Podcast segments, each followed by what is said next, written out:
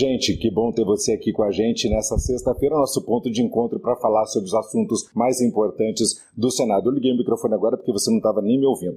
Mas o que importa é o seguinte: a gente está junto aqui, o ponto de encontro é toda sexta-feira, 5 da tarde, na TV PT e na Rádio PT, os principais assuntos do Senado na semana. Enquanto eu estou vendo aqui o Rodrigo já fazendo a tradução em Libras, agradeço a ele, agradeço também a Lúcia, e a gente começa aqui falando dos destaques desta sexta-feira. A gente vai falar da aprovação da Lei Paulo Gustavo, que é um projeto do PT para financiar a cultura e a arte no país, num momento tão complicado como esse, principalmente, né? Vai ser um grande avanço na arte e na cultura no financiamento dessas manifestações. Também vamos bater um papo especial justamente sobre esse assunto e também sobre outros assuntos com a vereadora e atriz Maria Marighella. E a gente também vai falar sobre o piso salarial da enfermagem, que foi aprovado no Senado, sobre a PEC do calote, o projeto também que estabiliza o preço dos combustíveis e muito mais. Bora começar?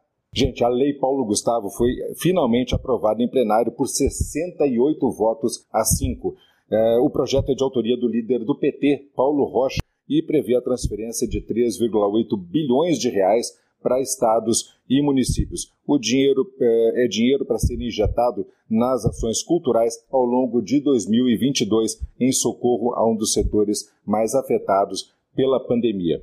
Paulo Rocha comemorou a aprovação mas lembrou que, para a gente festejar mesmo, ainda faltam a aprovação pelos deputados e a sanção presidencial. Vamos ouvir. É uma lei muito importante que valoriza o setor da cultura. Este que representa a vida do nosso povo, que representa a memória da história de um povo que luta né, e que transforma este país. Ah, este projeto tem como objetivo é, valorizar este setor, porque também teve impacto, foi impactado pela pandemia, à medida que os artistas deixaram de fazer seus shows, os, os artistas de ruas deixaram de ir para a rua, enfim, todos aqueles que mexem com cultura, né? as festas, e os artesanatos, os artesãos, né? tudo isso nós aprovamos para quê? mandar recursos para os estados e municípios socorrerem este setor e valorizar é, este setor muito importante que é o desenvolvimento. E todo mundo sabe que ao ir é, socorro para este setor também tem impacto na economia local. Por isso, chamo a atenção que nós conseguimos aprovar esse projeto de minha autoria e que agora vai para a Câmara. E é fundamental que o setor continue mobilizado para exigir né, dos deputados federais aprovar é, este projeto de fundamental importância para o desenvolvimento da nossa cultura. É uma grande vitória e é uma grande satisfação responder os asseios do nosso povo e da nossa gente. Vamos cobrar das nossas autoridades. Para falar sobre esse avanço histórico, que é a aprovação no Senado, a gente conversa agora com a atriz, gestora de políticas públicas para a área de cultura, é, vereadora do PT em Salvador, Maria Marighella. Maria Marighella, que prazer falar com você, tudo bem? Ei, Nilo, tudo firme, um prazer também estar aqui com você, conversar nessa TV PT esse espaço democrático de diálogo né, com o cidadão, a cidadão, povo brasileiro. Muito bom, obrigada. Obrigado a você, Maria, por ter conseguido esse espaço para conversar com a gente. Eu sei que você está no interior do estado e está complicado, mas que bom que a gente conseguiu fazer o link e bater um papo com você. Maria, a gente está falando aí da maior, é, da maior transferência de recursos é, públicos para atividade cultural na história do país. Não é pouca coisa, né? A gente está falando ainda de um projeto que é, prevê isso tudo, essa distribuição de uma forma descentralizada. Ou seja, é tudo de bom projeto, né? Qual tipo de alcance você prevê caso esse projeto vire lei finalmente? Olha, você falou, né? Deixa eu comentar. Minha internet está instável, porque eu tô sim em Penedo, no interior do estado da Alagoas, na beira do Rio São Francisco, num festival de cinema que vai exibir hoje à noite o filme Marighella, que tem sido aí sucesso no país inteiro, e a gente está aqui para exibir o filme, debater. Eu queria falar, Nilo, que essa exibição, é, é, é, eu estou num festival Circuito Penedo de Cinema, que é fruto das políticas de descentralização da, da, das políticas das universidades, ou seja, vem dos nossos investimentos, né, dos nossos governos, essa ideia de centralizar a cultura, articular com universidades, é, avançar na territorialização das políticas de educação. Então, não, não posso deixar de fazer esse pequeno comentário. E falando nisso, é, aí a gente chega finalmente na Paulo Gustavo. Primeiro, é uma vitória imensa do setor cultural, é, que envolve atores, é, seus agentes, seus produtores, seus realizadores, é gente em todo o Brasil. São mais de 5 milhões de pessoas que hoje produzem, fazem e vivem de cultura, da atividade cultura, sem falar da população que tem o direito à cultura, que precisa da fruição cultural, a cultura que salvou as pessoas durante a pandemia, que manteve as pessoas em casa, é, articulou a experiência humana é, momento de isolamento social, avançou, né, promovendo saúde mental, cuidados, enfim, a cultura é um, é um valor, é uma riqueza do nosso povo e precisa ser melhor entendida no espaço político, no espaço público. Então, nós, é, então a gente entende que essa é uma, uma vitória de todo esse campo, de toda essa ecologia, de todo esse sistema cultura, de toda essa potência cultura, articulando também, obviamente, com gestores de todo o Brasil e os nossos parlamentares que brilharam defendendo, honrando aí o papel do parlamento é, nacional, é, contendo, né, fazendo um importante papel de contenção dos avanços autoritários e antidemocráticos desse governo que hoje a gente tem. Então, é uma super vitória que precisa ser comemorada. E nesse contexto, é isso que a gente está falando agora, na crise, né, exatamente na crise, na crise da pandemia, nesse momento tão duro, é que nós podemos, fizemos essa grande articulação entendida aí do Senado de que a crise, ou seja, a crise sanitária, ainda que esteja em transição, os efeitos da crise na cultura ele ainda não acabou, Nilo. Então, por isso que é uma lei que é uma lei ainda de emergência cultural, que fala com a pandemia, mas, sobretudo, entende que para a cultura, os nossos trabalhos, as nossas atividades ainda não voltaram. Então, é uma lei que sim socorre esse setor, garante políticas de proteção a esse campo, mas eu queria dar um detalhe que é o seguinte: também a gente precisa entender que a pandemia mudou os hábitos, mudou a vida do cidadão, da cidadã, das pessoas. E, portanto, a cultura precisa de um conjunto de investimentos e de entendimentos, porque se a vida muda, a cultura também muda. E é preciso investir para saber como é que vai ser esse processo de transição né, pós-pandemia, de futuro, ou seja, as nossas relações mudaram. Se hoje eu estou aqui conversando com você, é um pouco o efeito da cultura da comunicação também na pandemia é, as ações, a mudança de hábitos, a mudança de consumo. Então, é, esse setor também está se reorganizando é, para dialogar com esse presente e com esse futuro. E esse investimento é fundamental. A gente está falando do audiovisual, por exemplo, que tem destaque na lei. Então, tem muitos pontos aí que vão revelando é, que a lei fala com a emergência cultural, fala de que a cultura ainda está impactada a exemplo, né, Nilo, é o grande debate sobre carnaval. Vai ter carnaval, não vai ter carnaval, tem as festas, não tem as festas. Ou seja, para quem acha que a pandemia acabou, é, ou seja, a crise acabou, leva engano. Nós ainda estamos sob a égide dessa transição e nós estamos nos reinventando, as, as vidas estão sendo reinventadas e por isso também precisa de um investimento na intenção, reinvenção e rearticulação da cultura. E é interessante, Maria, que esse dinheiro que vai ser usado no fundo é o dinheiro que está parado né, no, no Fundo Nacional de Cultura e no Fundo do Audiovisual. E, mas mesmo assim, é, tão logo o projeto foi aprovado, o secretário especial de políticas né, de, de, de, cultura, desculpe, do governo federal, assim chamado pelo menos, né, secretário de, de é, especial de cultura, Mário Frias, foi para as redes sociais dizer que o projeto não interessa para o governo e que ele vai combater até o fim. Bom, isso serve também de munição para que a classe artística redobre a pressão agora na Câmara dos Deputados, não é? E você falava, e você falava do governo, né? Você falava justamente agora há pouco do governo que temos. Então, assim, é um caldo interessante para agora manter essa pressão. É preciso que a gente denuncie. O que é esse governo? São gestores que estão à frente das pastas, o primeiro e segundo escalão desse governo, que ao invés de promover políticas para cada área, são gestores, né?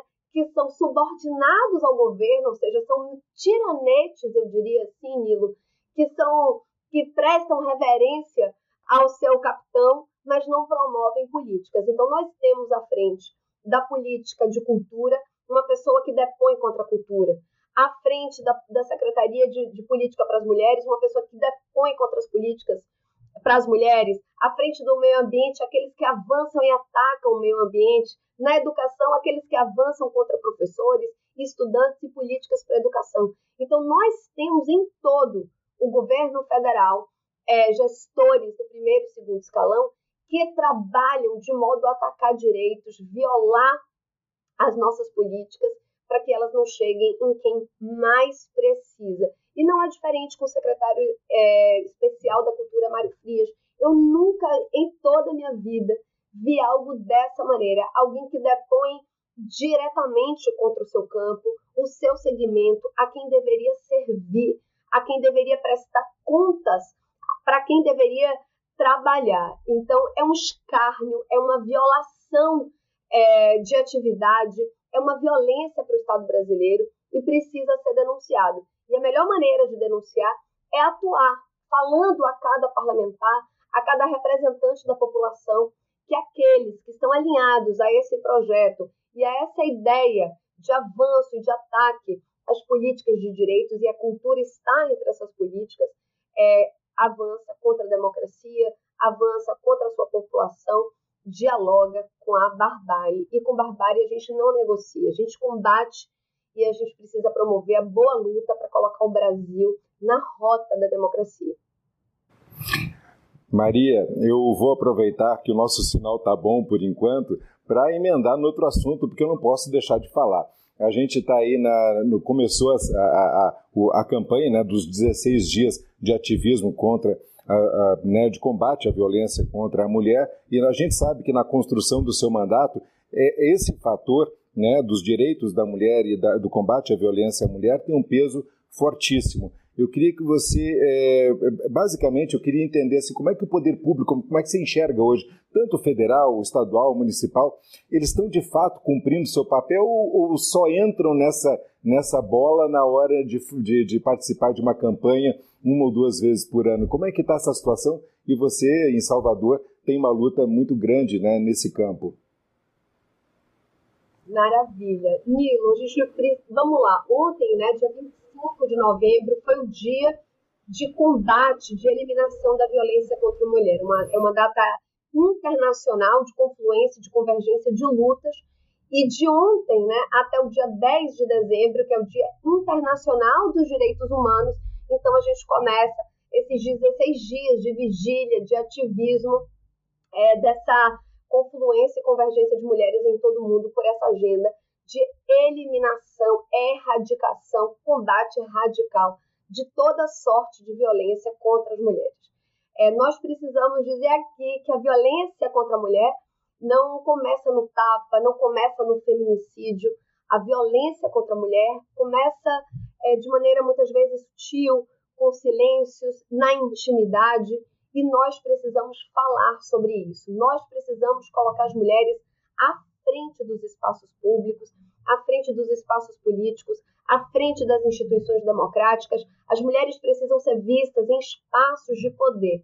E não só ser vistas, né? elas precisam é, estar alinhadas a essa agenda feminista, a uma agenda de mulheres.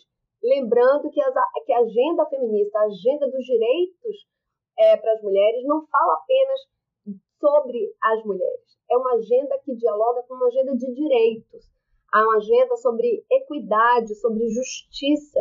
Então, é uma, uma agenda que fala sobre um, uma, uma agenda de direitos mesmo, né? de, de, uma, de uma perspectiva de uma sociedade mais justa.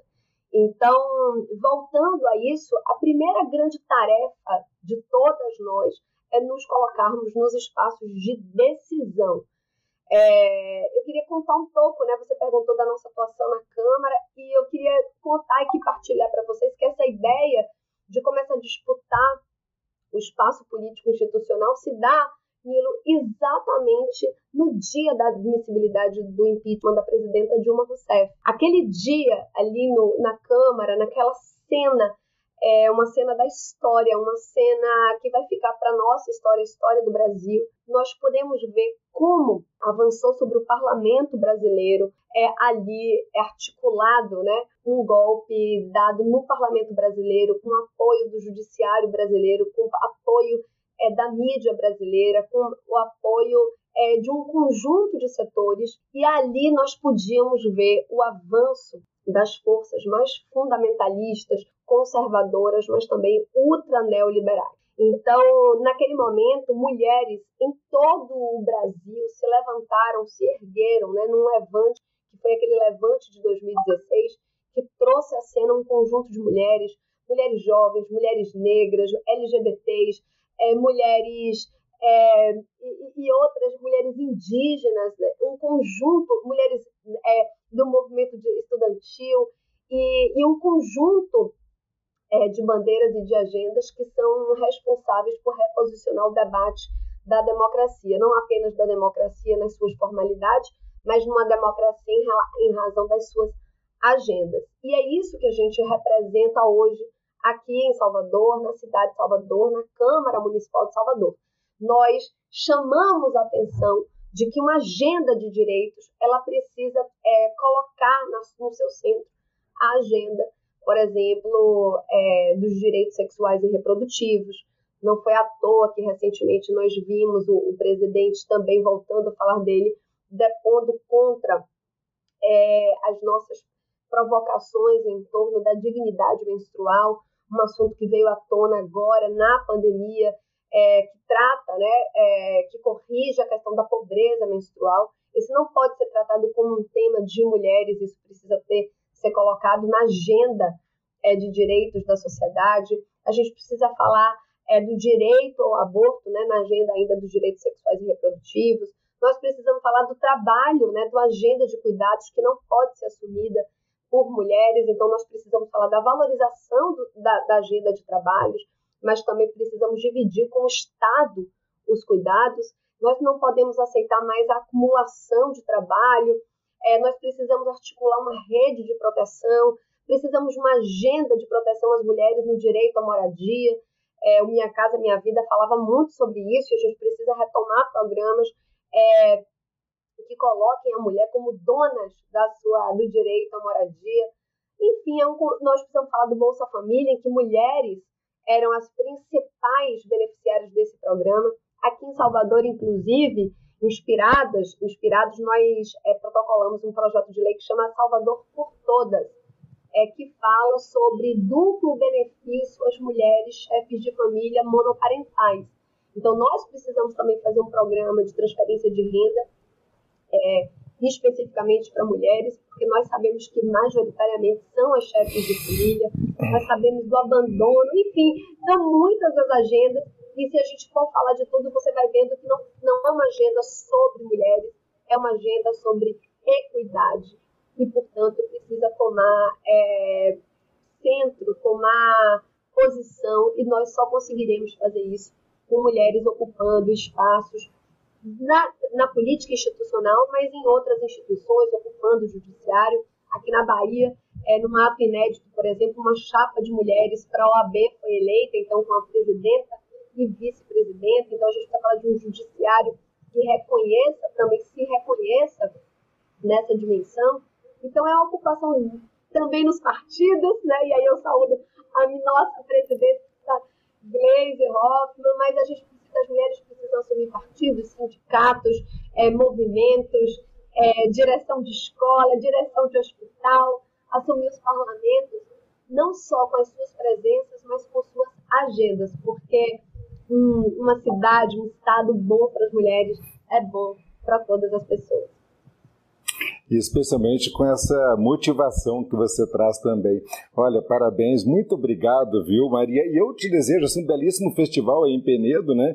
Que vai ser hoje, né, a apresentação de Marighella. Eu fui ver na semana passada, maravilhoso, né? Claro, não podia deixar de ver. E a propósito, eh, não te reconheço, a sua caracterização está absurdamente bem feita.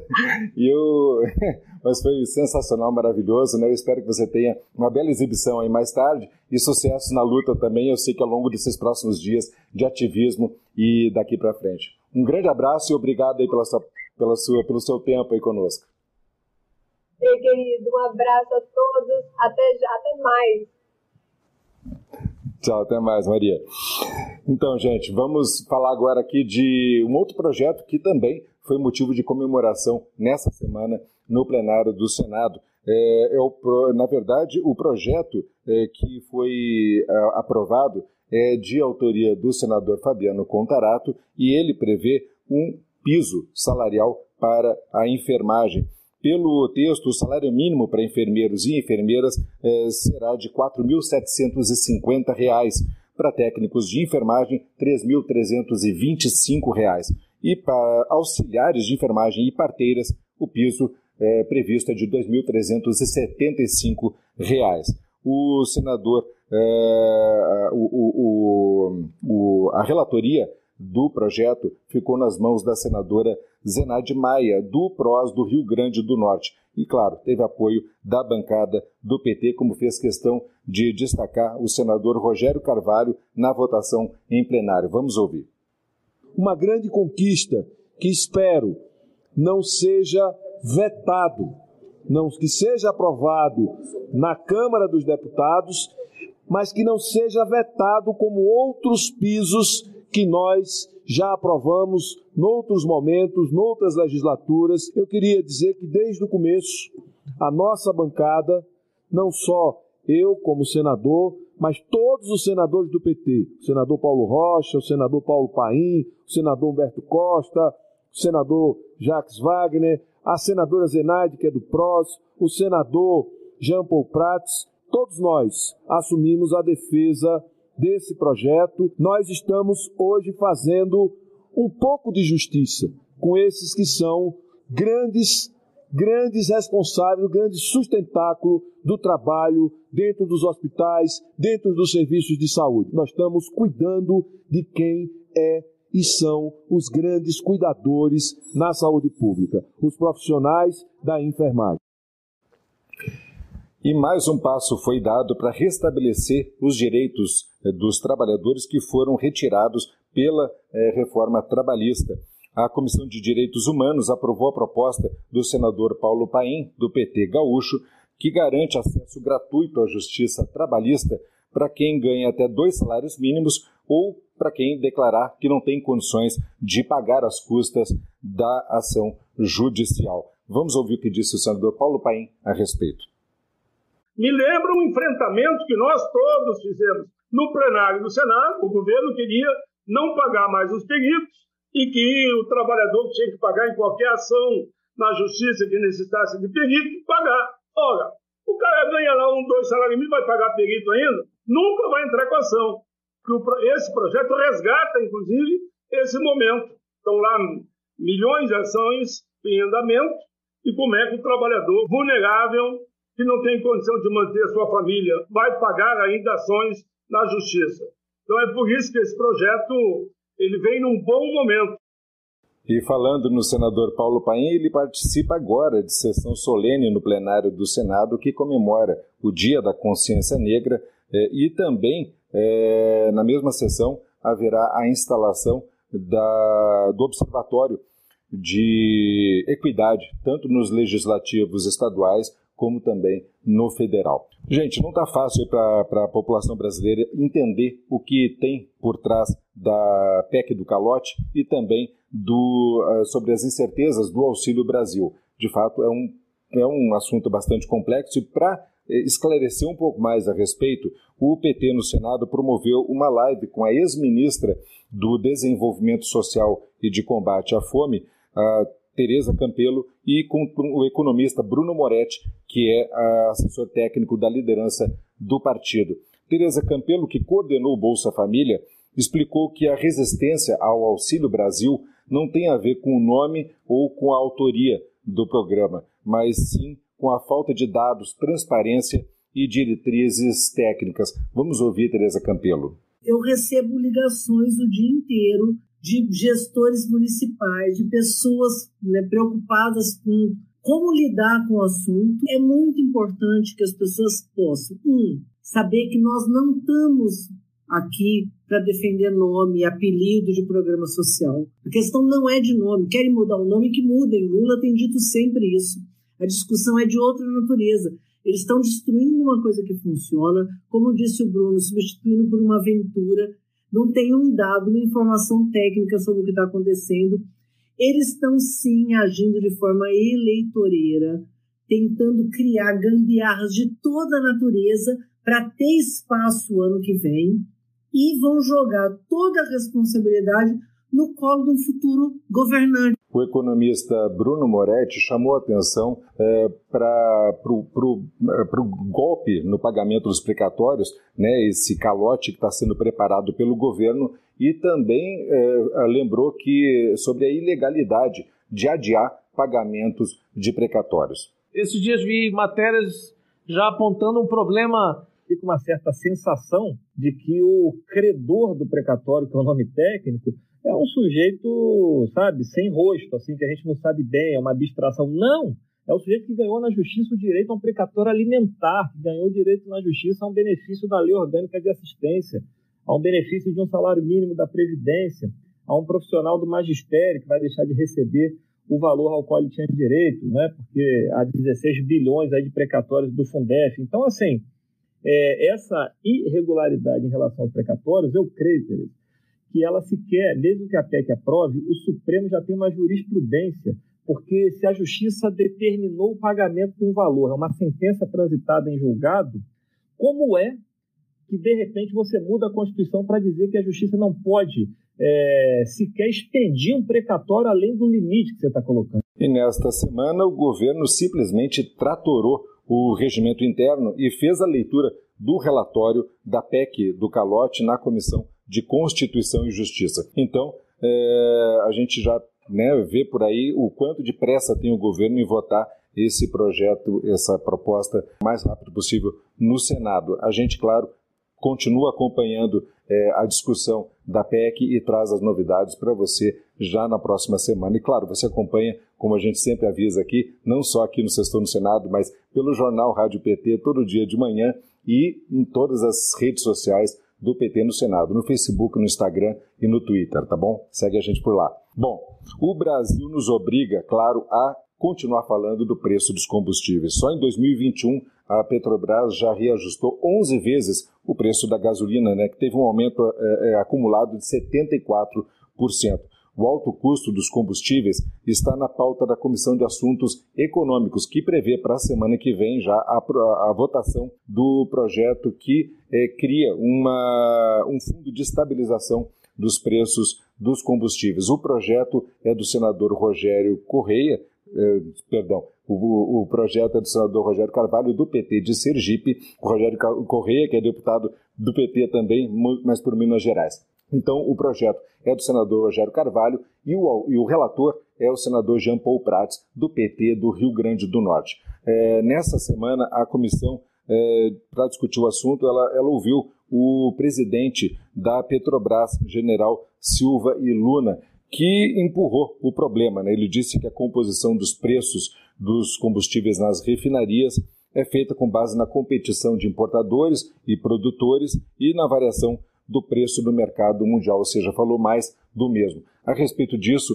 o senador Jean Paul Prats é, respondeu que o projeto de Petrobras desse governo só interessa aos investidores, mas não interessa em nada, tanto aos consumidores, né, aos brasileiros de forma geral, e muito menos à economia do país. Vamos ouvir Jean Paul Prats. Esses dias vi matérias já apontando um problema comezinho de como é que iam mudar os, os counters das bombas de gasolina para caber mais um dígito porque o preço da gasolina chegar a 10 reais. Então a gente diz, ué, mas onde é que estão as pessoas que podem tomar uma atitude em relação a isso? Porque isso está penalizando a economia brasileira, você está afetando o frete e a inflação de tudo, dos alimentos.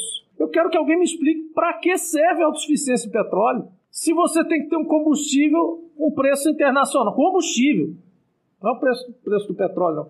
Combustível refinado aqui, produzido petróleo daqui, para ficar a partir de 2017, sujeitos integralmente à oscilação dos preços internacionais de petróleo. Isso para não falar de novo, para ser totalmente insensível em relação a quem mais é atingido, que é a família lá e a dona de casa e o dono de casa que estão utilizando gás de cozinha ou não estão utilizando e queimando lenha. E de volta ao Brasil, depois de participar da COP26, o senador Jacques Wagner, do PT da Bahia, fez um balanço da atuação brasileira na Conferência do Clima das Nações Unidas. Ele disse que a presença de parlamentares ajudou a mostrar a diferença do, de posições do Poder Legislativo e do Executivo. Ele destacou duas iniciativas durante a COP26: a criação do Observatório Parlamentar sobre Mudanças Climáticas na América Latina e a reunião do Fórum de Geração Ecológica, com a participação de diversos setores da sociedade, inclusive a jovem indígena Chai Surui, que foi um dos destaques da COP26. Jacques Wagner apontou esses exemplos para mostrar a diferença de postura na defesa do meio ambiente. Vamos conferir a avaliação do senador.